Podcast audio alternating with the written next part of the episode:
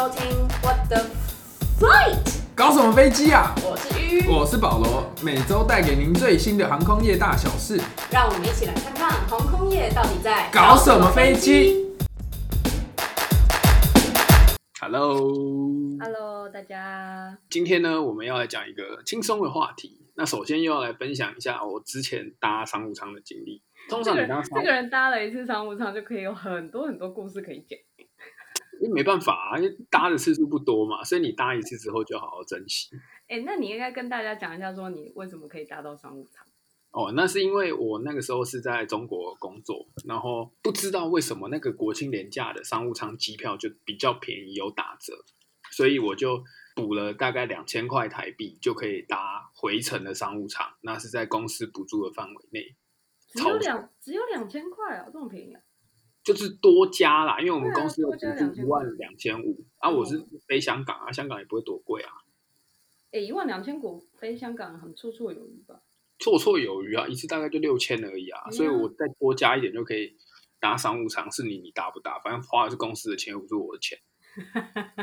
这态度很好。然后就是那一天，其实我有跟大家分享过嘛，我是先在贵宾室先吃了一点东西，然后洗过澡之后再上飞机。对，然后上了飞机之后，我蛮讶异的是，他给我了一份硬纸版的菜单，就是餐厅会用的菜单，然后里面什么都有，有鸭胸啊，有什么什么。然后我当下就非常非常期待，我想说，哇，商务舱的餐呢，那名字听起来都跟王品一样，那会不会也特别好吃？然后呢，后面还有酒单哦，酒单什么酒都有，什么 Margarito，什么呃 Margarita，然后什么 Mojito，还有什么有的没的，一大堆都可以选。都可以选，你讲得出来，他应该都调得出来，只是不知道好不好喝而已。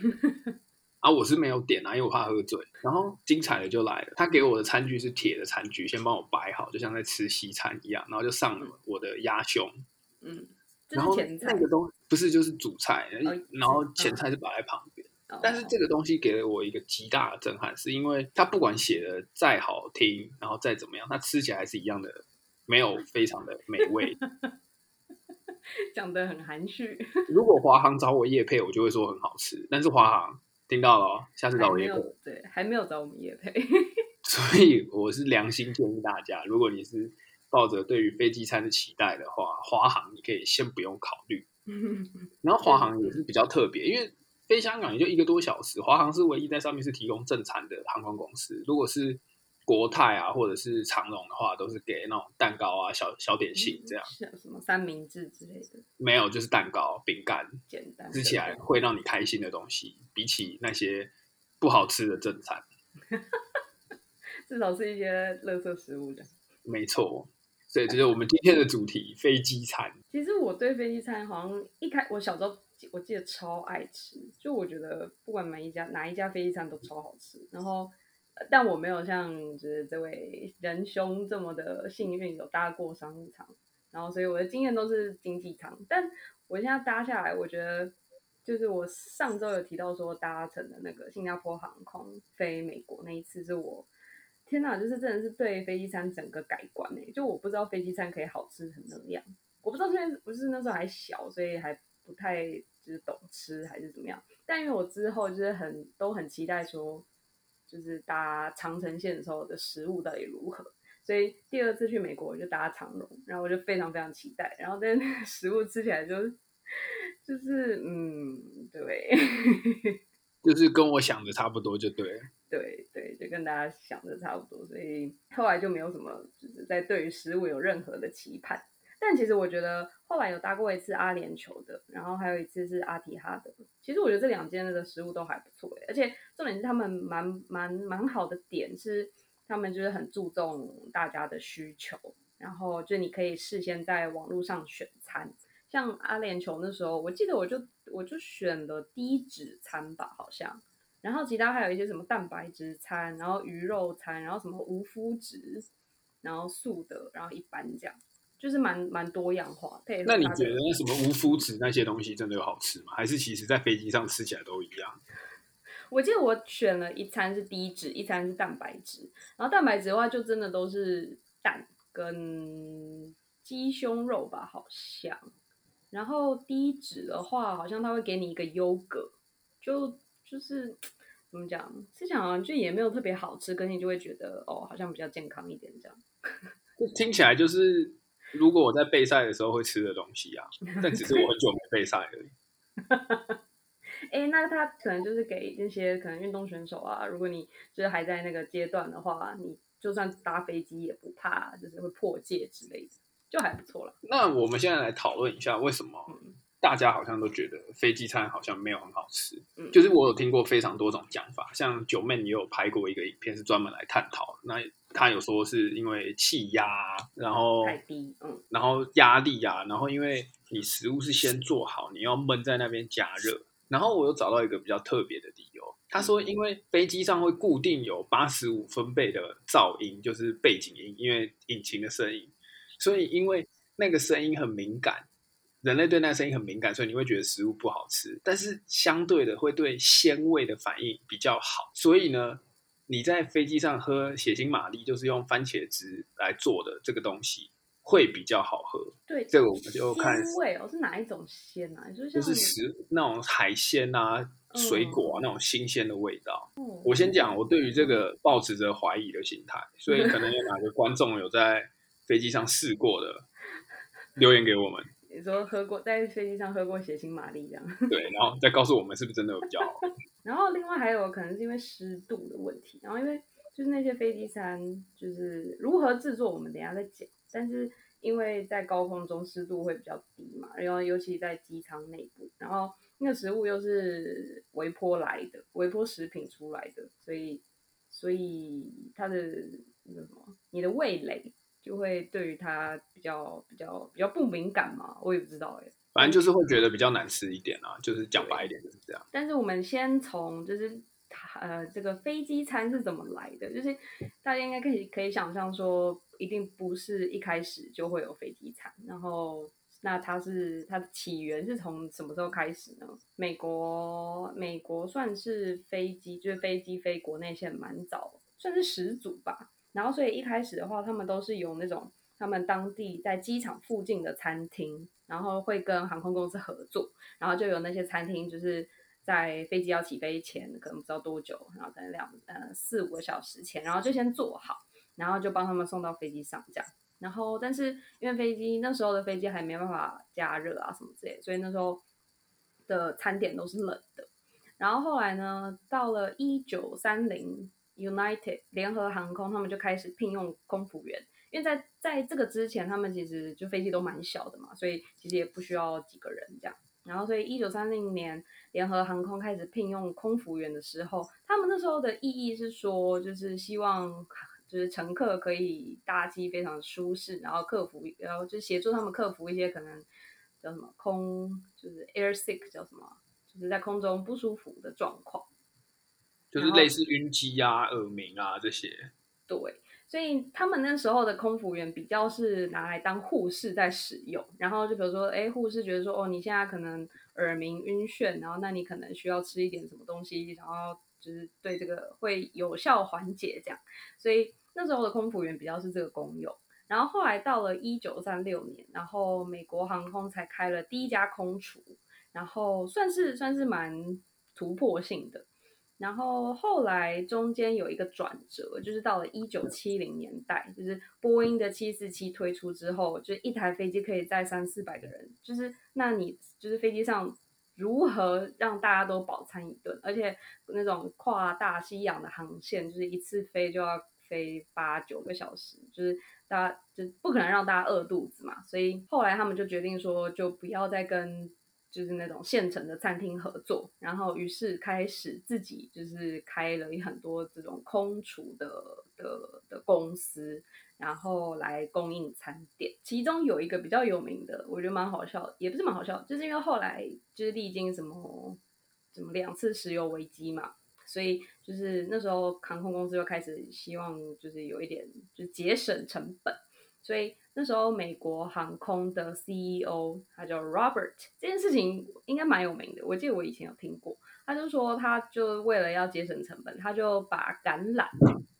就是大家可能很多吃 Subway 不会不会想吃的那个橄榄，绿绿的或黑黑的那个，然后呢他就把那个橄榄从头等舱的沙拉中移除。然后他就说一年下来就为公司省下了四万块美金。我觉得这所以有钱人都很喜欢吃橄榄，就对了。所以要当有钱人，要先从爱吃橄榄开始。对，先从吃橄榄开始。对 所以这个数字就可以代表说，就是餐点餐呃在飞机上的餐点这件事情，虽然说大家都觉得都嫌它不好吃，可是它其实是航空公司一个蛮大笔的开销，就是就航空公司而言。但是后来九一一之后，因为呃，就是那时候的航空航空业的状况不太好，所以蛮多蛮蛮多航空公司都停止停止飞机餐的服务，就跟现在有点像。可是那时候是因为就是为了要节省成本，后来就是又开始复苏了嘛，然后为了竞争，然后他们就开始说，哎，那我们要跟别人不一样的点是什么？那就只能从食物开始下手，所以他们又开始恢复供应餐点，然后开始就是。百花齐放，就是 menu 就是各式各样都有。可是好像还是以国际线为主，因为我之前搭国内线的时候，其实都没有飞机餐。是哦，就是简单的，很像我们的那种餐盒。没有什么都没有，就是那个桌子，桌子没有放下来过。应该是很短程吧？吗？从飞也要飞个四五个小时，哎，还是什么都没有。对啊，他可能就叫你买啊，叫你掏。美国航空哦，美国航空自己检讨。美国航空可能听不懂。没有，他可以来找我们叶配。再来呢，我们就要来给大家一个比较实际的例子，就是比较有一点感觉，就是我们要来讲阿联酋的空厨服务，就有点像复兴航空的空厨一样。然后，因为有的时候他们都会空厨的事业做的太庞大了，然后所以都自己纷纷就是拉出成另外一间公司，这样就像复兴，然后就复兴航空倒了，然后空厨现在还留着这样。它还有，而且中山机场那个观景台那边的咖啡厅就是复兴空厨。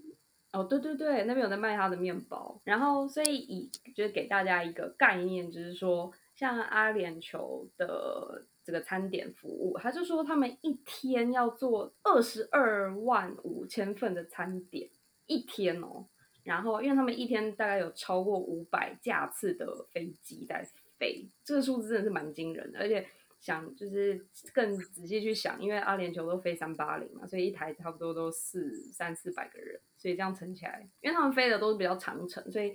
所以一趟一架班机一个人至少都有两餐左右。还有点心跟泡面，所以哇，这哎，这个商机其实真的是不错哎，你觉得？还是我们去开一家？哎，他就说光是他们的空厨，他们员工就有一万一千人哎，很扯哎，可能比我不知道台湾哎，我不知道员工数量，但应该比蛮多公司都还要多人，因为我们公司都还要多。对啊，然后他说一万一千人之中，大概有一千八百个人是厨师。就是要负责煮东西，然后还有分餐点哦，有印度料理、中华料理、中东料理跟然后西方料理，就是什么料理都有。但想一想好像也蛮合理的，毕竟他们就是服务这么多，就是不一样的地区跟文化。而且他们还有那个高级头等舱，那个食物就要非常的讲究。然后真的，搞不好真的有那个叫什么干贝还是什么之类的，就可能有厨师上飞机现做，说不定都有可能。哎。讲到这个，最近好像有一个蛮蛮蛮红的新闻，是法国航空他们就请了一个米其林一星的主厨，就是上飞机去帮头等舱的乘客，就是现做餐点，当一个噱头这样。所以技术上是可行的，就是要不要而已。对。然后这个成本能不能符合这样？然后因为谁不用担心成本？有没事你继续。